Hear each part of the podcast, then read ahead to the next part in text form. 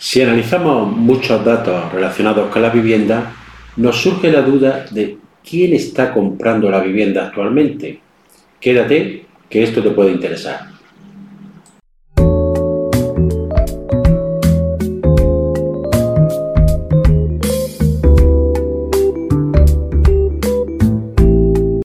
La venta de viviendas en el año 2003 ha sufrido una parada. Evidentemente no es homogéneo en todo el territorio, sino que depende de las zonas. En esta ha habido unas caídas fuertes de ventas, pero en otras la escasez de la oferta y la gran demanda que existe hace que no solo hayan disminuido la vivienda, sino que se vendan más. Por eso no podemos hablar de una uniformidad de datos en toda España porque varía mucho la situación de unos lugares a otros. Hay pequeñas caídas en la venta en algunas zonas, pero en otras, sin embargo, que están tan tensionadas en cuestión de venta y de compraventa de vivienda, como son Barcelona, Baleares, Valencia, San Sebastián, Madrid, Cádiz, Sevilla, Granada, Málaga, no hay una caída de ventas de vivienda, porque la demanda que existe, bien para residencia o bien como inversión, es tan grande que hace que en estas zonas siga incrementándose la venta de vivienda. Sin embargo, en otras zonas, por otras circunstancias, no existe tan alta demanda y sí ha caído considerablemente la venta de vivienda, lo que hace que en todo el territorio nacional haya caído la venta de, venta de vivienda en el año 2023 en torno al 10%. Otro dato que destaca en relación a la venta de vivienda es la de la firma de hipoteca. Estas han caído en el año 2023 más de un 20%. Ya se preveía el año pasado que iba a suceder así, sobre todo por los elevados tipos de interés. Sin embargo, ya esta situación venía arrastrándose desde finales del año 2022, en que ya se preveía que la situación económica iba a ser peor, se hicieron muchas operaciones adelantándose a las mismas en previsión de que la situación del 2023 iba a ser más difícil. Por eso, la comparativa de 2023 en relación al año 2023 es negativa en cuanto a la firma de hipotecas. Pero además destaca una cosa sobremanera en, esta, la compraventa de vivienda, y es que casi el 60% de la compra de vivienda se está haciendo sin hipoteca. Esto es algo inusual algo muy extraño y que indica de dónde viene el origen de ese dinero y la motivación de la inversión que se realiza. Cuando una persona normal con un salario quiere comprar una vivienda como vivienda habitual, la mayoría de las veces va a tener que solicitar una hipoteca, bien sea más pequeña o más grande, dependiendo del ahorro que haya tenido en su vida laboral y dependiendo también la edad que tenga, si tiene vivienda anterior para poder venderla y así amortizar el préstamo o tener la capacidad económica para comprar, pero en la mayoría de los casos cuando se compraba para vivienda habitual era un porcentaje altísimo el que compraba con una hipoteca, como digo, mayor o menor cuantía. Esta situación hace que en la mayoría de las zonas la vivienda siga subiendo, Incluso en algunas zonas durante el año 2023 ha subido hasta dos dígitos, es decir, más de un 10%. En otras, sin embargo, ya está el precio tan alto, ha subido menos, pero ya superando en determinados lugares los precios que tenían anterior, con anterioridad a la crisis de 2008. Esto que supone que está haciendo la vivienda inaccesible para una gran parte de la población en estas zonas, pero no solo para la compra, sino también para el alquiler. Sin embargo, en otras zonas que, en virtud de la demanda que hay, deberían de bajar más los precios, tampoco bajan tanto los precios debido al efecto contagio que se produce a nivel general. Y el precio de la vivienda, pues se prevé que este año siga subiendo, aunque sí se prevé que ya al estar tan elevado sea una subida mínima, sobre todo en ciertas zonas que ya están tan tensionadas que difícilmente se puede incrementar más los precios. Por otro lado, también esta situación hace que el alquiler para vivienda habitual pues sea algo realmente eh, caro.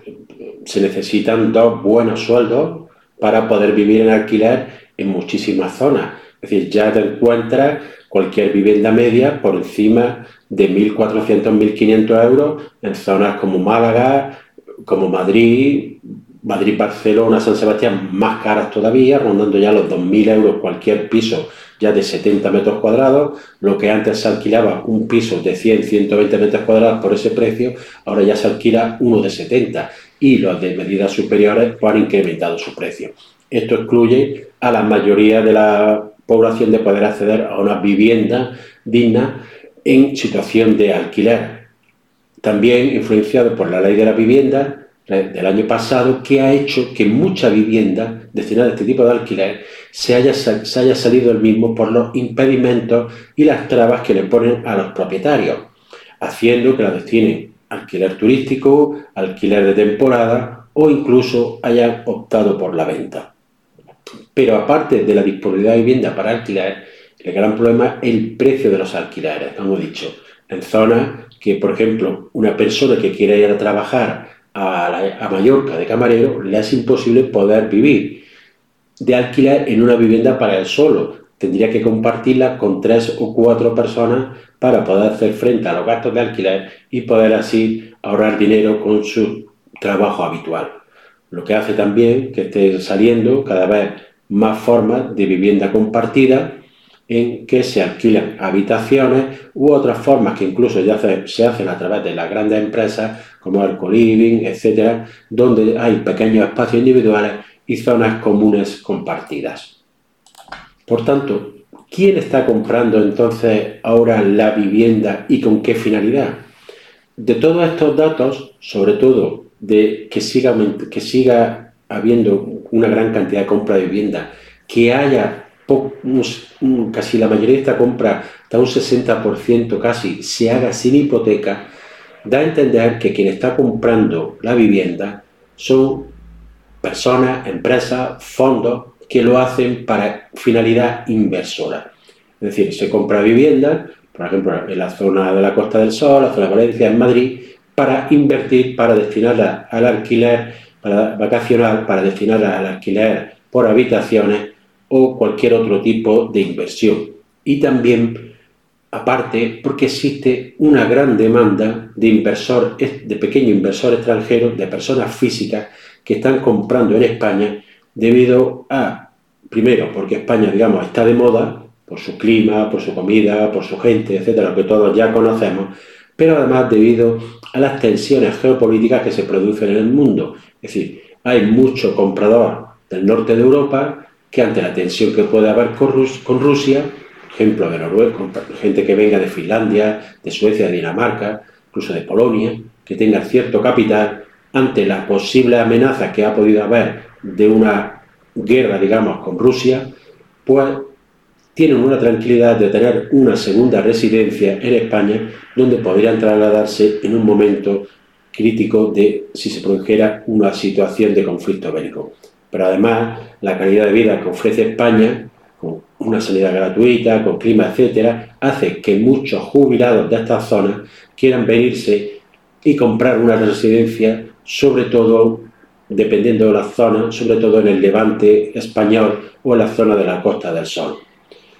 Pero además es que otro tipo de inversores que era más escaso cada vez es más frecuente, debido a la relación que tiene con España, como se está produciendo de mucha inversión que procede, que procede de Latinoamérica. Es decir, gente que tiene capital suficiente viene a comprar vivienda a España.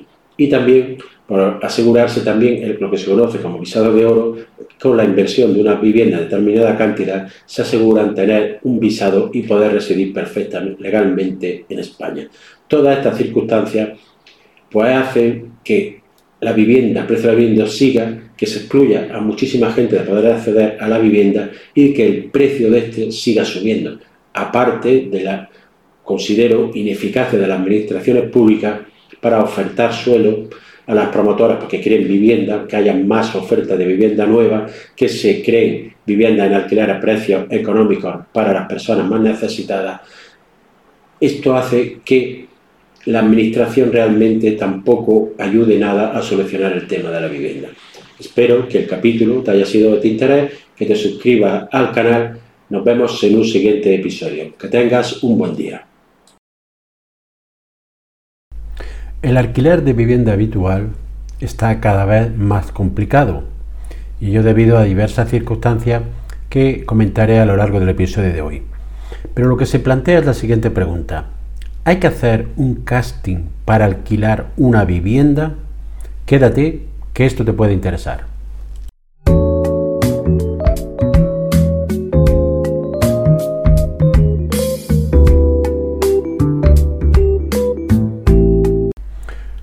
Hola, bienvenido a un nuevo episodio del podcast de Abogado Inmobiliario. Soy José María Luque de abogadoinmobiliario.com y hoy te voy a hablar de la dificultad que hay cada vez más para alquilar una vivienda como vivienda habitual. ¿Ello a qué se debe? Pues en primer lugar hay una gran falta de seguridad jurídica. Hay un excesivo proteccionismo al arrendatario. Las medidas legales que ha adoptado últimamente el gobierno ha hecho que la vivienda destinada al alquiler de vivienda habitual haya disminuido de forma considerable. Según un estudio, considera que la ley de vivienda aprobada en mayo del año pasado ha hecho que caiga más de un 30% la vivienda destinada a, alquiler de vivienda habitual. Estos propietarios bien la han puesto a la venta o bien la han destinado a otro tipo de alquileres que dan una mayor rentabilidad y menos problemática como son el alquiler turístico o el alquiler de temporada. ¿Qué sucede? Que los propietarios, sobre todo pequeños propietarios, que mantienen su que tienen sus viviendas todavía en este tipo de mercado, toman muchas precauciones a la hora de firmar un contrato de arrendamiento de vivienda habitual. Ahora te voy a poner un breve comentario sobre tres consultas realizadas recientemente para que veáis la dificultad y a lo que se somete un propietario antes de alquilar su vivienda habitual. El primero de los ejemplos que te voy a comentar es eh, uno que me, una consulta que me realizaron hace una semana. En este caso se trataba de revisar un contrato de arrendamiento para vivienda habitual y lo que me resultó más llamativo eh, que me contó el cliente no es lo relativo al piso al contrato, sino la dificultad para acceder alquilar por las casas de vivienda, por el precio del alquiler y sobre todo por la selección de inquilinos que realizan los propietarios. Este último aspecto es el que tiene más en consideración por, el propietario, porque que no le pague el inquilino la renta puede ser algo dramático para algunas personas. En este caso se trataba de un piso con una renta ciertamente elevada, aunque no tanto como se está consiguiendo en algunos sitios, pero quien lo alquilaba eran dos funcionarios, con una paga media, funcionario de rango medio, y la persona pensó y exigía casi garantías para ver si se lo alquilaba. ¿Por qué? Porque esta persona tenía que destinar, aparte de ese alquiler, más de dos tercios, a pagar la hipoteca que había contraído para adquirir ese piso. Es decir, todavía no le sacaba mucha rentabilidad directa al piso porque destinaba gran parte al pago de la hipoteca que había contraído. Pero aunque no es así, aunque el piso esté pagado, lo que se trata es de tener garantía de las personas que te van a alquilar el piso. Por este caso, esta persona decía que solo alquilaba a funcionarios o personas de contrato fijo de grandes empresas. ¿Por qué? Porque ya había tenido una mala experiencia hace años y no, le, no se podía negar a este caso así. Entonces tuvieron que firmar una especie de garantía y acreditarle su situación de funcionario para poder alquilar el piso. Esto se debe también a que, como voy a comentar los siguientes casos, desafiar a una persona a través del juzgado cada vez tiene más dificultad y además no está garantizado que pueda eh, recuperar la renta que te han dejado dudada. El segundo ejemplo era un propietario que iba a alquilar una vivienda a extranjeros. En este caso el extranjero también estaba ya jubilado, pero una pensión razonable, el problema que se planteaba aquí es un, qué sucede si te deja de pagar. En este caso, si el extranjero vuelve a su país, cobra la renta en un banco de su país, vas a tener realmente problemas para poder cobrarle. Depende con qué países, eh, si es de la Unión Europea, sí se podría llegar a ejecutar, pero vas a tener un procedimiento largo, complicado, donde va a haber que ejecutar resoluciones dictadas en un juzgado de España en el extranjero y mientras tú vas a estar a lo mejor durante varios años sin poder recuperar esa cantidad. Dependiendo de la cantidad que te hayan dejado pendiente, te interesaría iniciar el procedimiento o no. Todo ello además con los gastos inherentes, etcétera, etcétera, etcétera. Por eso esta persona me decía, cuando iba a alquilar, que qué forma había de garantizar ese alquiler. La verdad es que es muy difícil, si es para vivienda habitual, solo puede exigir la fianza y una garantía que suponga el doble de la fianza o en este caso tener una balista, pero si esta balista también un tercero también que garantice la renta, depende qué tipo de balista sea, la puede garantizar más o menos. El tercer ejemplo que te voy a poner para que vea la complicada es una situación de una persona que alquiló una vivienda a dos jubilados para vivienda habitual. Los jubilados tenían aproximadamente una, una pensión sobre rondando los 900 euros, es decir, no excedía en ningún caso del salario mínimo interprofesional, pero entre los dos tenía una pensión digna, el alquiler era económico, no era alquiler barato, era alquiler de un piso en un pueblo, por lo cual era un alquiler de poco más de 300, eh, creo recordar de 350 euros. ¿Qué sucede? Además, una de las personas tenía una minusvalía y se aprovechaba de esta situación. ¿Por qué? Alquilaba, pagaba 3-4 meses y dejaba de pagar daba larga, pagaba un mes, así que la situación se complicó y esta persona ya dejó de pagar seis meses. Se le requirió por el propietario, pagó un mes, no, el propietario no sabía qué hacer, eh, ya el propietario harto de esta situación contrató mis servicios, se le envía un burofax ¿Y qué sucede en esto? ¿Qué se te plantea en esta situación? Tuvimos la suerte de que, el, de que el inquilino abandonó la vivienda al mes de enviarle el burofax, porque con una deuda, perdón, con una deuda de unos cuatro meses de renta. El propietario prefería perder la renta y le solicitaba que le perdonaba esta renta si se marchaba la vivienda. ¿Por qué? Porque en caso de que hubiéramos tenido que ir a procedimiento judicial, nos hubiéramos alargado dos o más años. ¿Por qué? Porque además esta persona podría alegar situación de vulnerabilidad, por lo cual no se le podría llegar a embargar y como tenía un salario, eh, su pensión era en ambos casos inferior al salario mínimo interprofesional, no se le podría embargar, alegaría su situación de vulnerabilidad, habría un incidente judicial, total que el procedimiento se podría alargar durante al menos dos o más años y el propietario casi seguro que no hubiera recuperado la renta.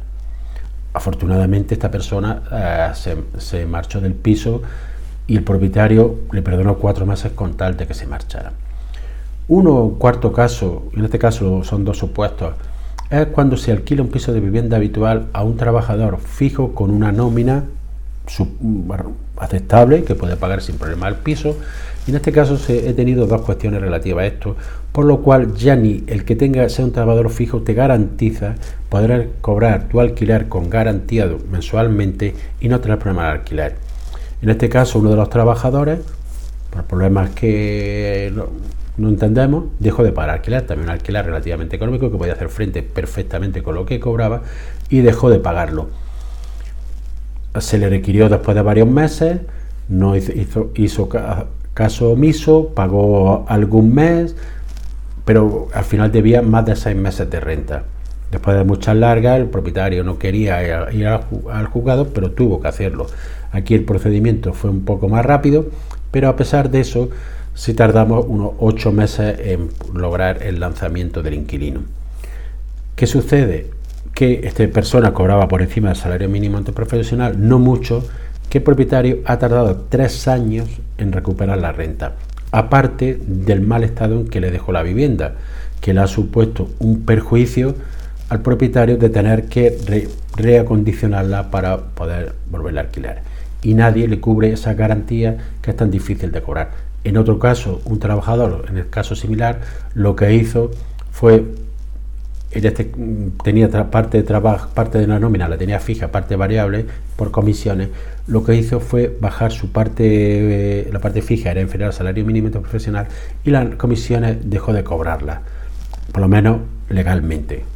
Se supone que las cobraría de otra forma, pero claro, a la hora de poder embargarle, no pudo el inquilino perdón, el propietario recuperar las cantidades que se le debían. Por tanto, el, propietario actualmente se ve en una situación en que hay una alta protección al inquilino, que no se protege nada al propietario y que cada vez es más difícil proceder a un desacio en unos plazos relativamente razonables y en muchos casos se sabe que no va a poder recuperar las cantidades que le dejen debidas. ¿Qué sucede en estos casos? Pues que existe una falta de seguridad jurídica. Hay un abandono por parte del legislador. Todo esto hace porque que seleccionen inquilinos que le dan más garantías, tienen que ser unas garantías más que suficientes. Y por tanto, y lo peor que hay aquí, es que hay muchas personas que se excluyen del mercado de alquiler. El gobierno dicta o prorroga normas que están perjudicando claramente el mercado del alquiler y con ello agrava un problema que tiene gran parte de la población. En vez de dictar normas que den una garantía, por ejemplo, de cobro de efectividad a los desahucios al propietario o que le garanticen una renta a una determinada renta esté avalada por el Estado, pues ejecuta normas que perjudican claramente al propietario. Eso hace que el propietario no quiera alquilar para vivienda habitual y se destine a otras finalidades. Y por último decir que las normas se deben de promulgar contando con todos los intervenientes en el sector, no realizarlas desde la ideología y estar encaminadas a resolver y deben de estar encaminadas a resolver problemas y no a poner trabas y dificultades, sobre todo cuando estamos hablando de un tema tan importante como es la vivienda. Espero que este episodio haya sido de, tu interés, que te suscribas al canal si no lo has hecho y nos vemos en un siguiente episodio. Que tengas un buen día. A raíz de un asunto del colegio de mi hijo, me doy cuenta de hasta dónde está llegando la carga burocrática en muchos sectores. Los profesores se han quejado del exceso de carga burocrática y de que no tienen tiempo de su misión fundamental, que es enseñar y educar. Esto me lleva a una reflexión sobre si no hay una burocracia en exceso y un querer, controlar todos los aspectos de nuestra actividad diaria. Quédate, que esto te puede interesar.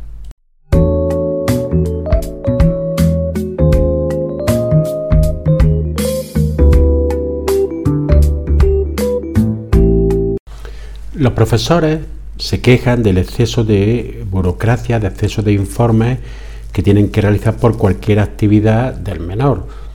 En este caso, algunos son ya excesivos y siempre tienen que hacer informes, subirlos a las determinadas plataformas para que puedan acceder los padres, es decir, una carga realmente exagerada.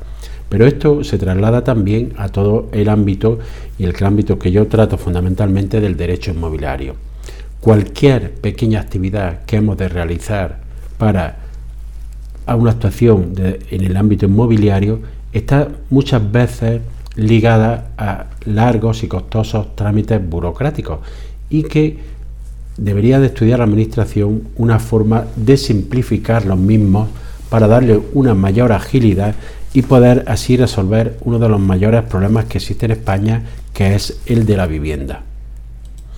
Esta carga burocrática, desde mi punto de vista, afecta tanto desde que empiezas a desarrollar una actividad profesional o empresarial y en todo el desarrollo de la misma. En primer lugar, la simple constitución de una empresa o darte de alta de autónomo supone un sinfín de trámites que hay que realizar entre la administración. Si quieres constituir una sociedad, tienes encima que ir a un registro mercantil, a un notario, registro, etcétera, etcétera todo carente de agilidad y de eficacia para desenvolverse en una actividad. Si lo haces como autónomo, tienes menos requisitos, pero tienes la, el inconveniente de que respondes personalmente con tu patrimonio en tu actividad profesional. Pero además de eso, la complejidad fiscal, por ejemplo, te obliga en la mayoría de los casos a contratar un gestor que te pueda tramitar la infinidad de papeles que te pide la administración tributaria en cualquiera de las operaciones, porque además es muy difícil comprender y llegar a abarcar toda la normativa vigente que hay en todos los ámbitos, porque además como se legisla, como se legisla, hay una gran complejidad normativa que hace que no puedas abarcar ya casi ni una especialidad debido a la forma de legislar que existe y cada vez existen más normas y más procedimientos que hay que llevar a cabo para cualquier gestión empresarial. Pero no solo en este ámbito de constitución de la empresa, es que dentro del ámbito inmobiliario la complejidad normativa y la burocracia es de tal exceso que mucha gente hace que no se dedique a esta actividad o que lo haga de una forma realmente condicionada y que eso haga que los plazos se incrementen en cualquier ejecución y con ello incrementen los costos.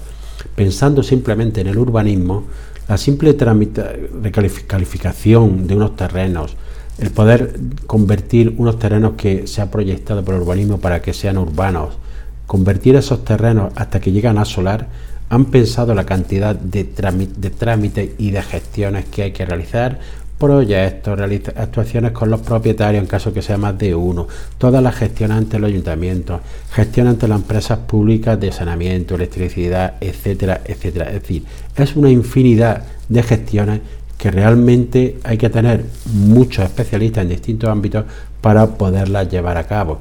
¿Eso qué supone? Pues eso supone incrementar costes, contratar, contratar más personal, generar impuestos, que al final todo esto va repercutido en el precio de la vivienda.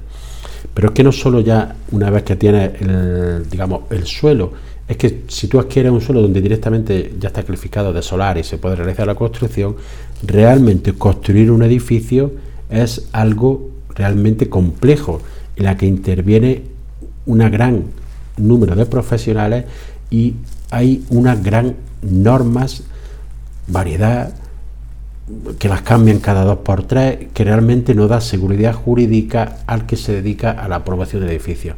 Tienen normas fiscales, tienen normas navalares, normas de urbanismo, normas de derecho civil, etcétera, etcétera, lo que hace realmente una cuestión muy compleja de llevar a cabo una promoción. Esto, como vuelvo a decir, supone un incremento de los costes y que realmente la Administración debería de actuar para simplificar los mismos, que se generen también menos impuestos y eso supondría realmente un abaratamiento de la vivienda. Pero esto, en cierto modo, no le interesa a la Administración, en primer lugar porque hace que exista un gran número de funcionarios y es una máquina que se retroalimenta, es decir, exijo más gestiones, tengo más funcionarios, esos funcionarios suelen ser siempre normalmente el partido que está en el gobierno, apoyarlo, etcétera, por lo cual la complejidad es cada vez mayor. Pero no solo ya la realización de un edificio, una obra algo más compleja, sino una autopromoción de una, de una casa, de un chalet, supone también un sinfín de trámites burocráticos que hay que realizar ante los, ante los ayuntamientos, empresas suministradoras, es decir, una complejidad que intervienen muchos técnicos y que luego eh, todos estos técnicos, todos los constructores, todos están sometidos también a un gran número de normativas, es decir, todo cada vez más complejo. Pero es que además, cuando queremos realizar una gestión de un ayuntamiento, realmente la tardanza que tiene los ayuntamientos en resolver cualquier gestión es realmente llamativa. No solo ya por falta de personal, sino por una falta de personal cualificado.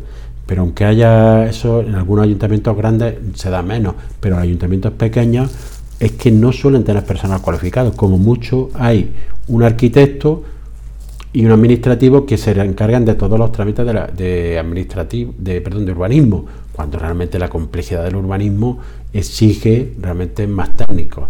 ¿Qué sucede? Que cualquier actuación la tienen que remitir a la Diputación, a la diputación correspondiente, con lo cual se retrasa, la Diputación también carece de técnicos y todo cada vez se va haciendo más complejo.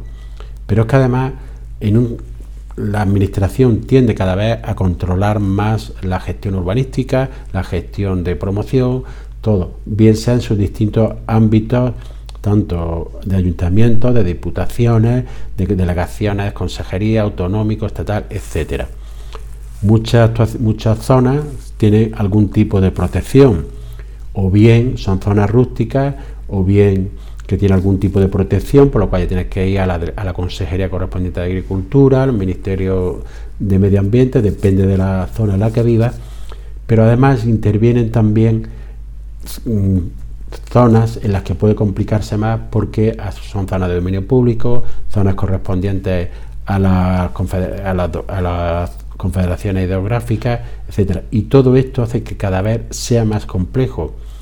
Recuerdo un caso que tuve hace un par de años en que para solicitar una pequeña obra, para realizar un pequeño una zona de aparcamiento al lado de la, eh, en el límite de la vivienda, dentro de su parcela, pero en el límite de su vivienda, una persona tuvo que ir a Costa porque estaba cerca de la playa, tuvo que ir a Confederación Hidrográfica porque pasaba una zona de barranco por allí, tuvo que ir a la Consejería de Medio Ambiente porque es una zona protegida, tuvo que ir al ayuntamiento correspondiente, además solicitar un informe a Diputación porque había cerca una zona cultural, es decir, una complejidad realmente eh, excesiva para una reforma que en este caso, una pequeña obra que no pasaba de 6.000 euros. todo ello es una reflexión que hago para realmente no se podría simplificar la burocracia que existe en las administraciones para dar lugar a un abaratamiento de toda la tramitación, un abaratamiento de la vivienda, que hubiera, se facilitara el alquiler y todo ello repercutir en el gran problema, uno de los grandes problemas que existe en España, que es el de la vivienda. Os dejo esta reflexión para que vosotros forméis vuestra propia opinión. Si te ha gustado esta, este episodio, te puedes suscribir al canal. Que tengas un buen día.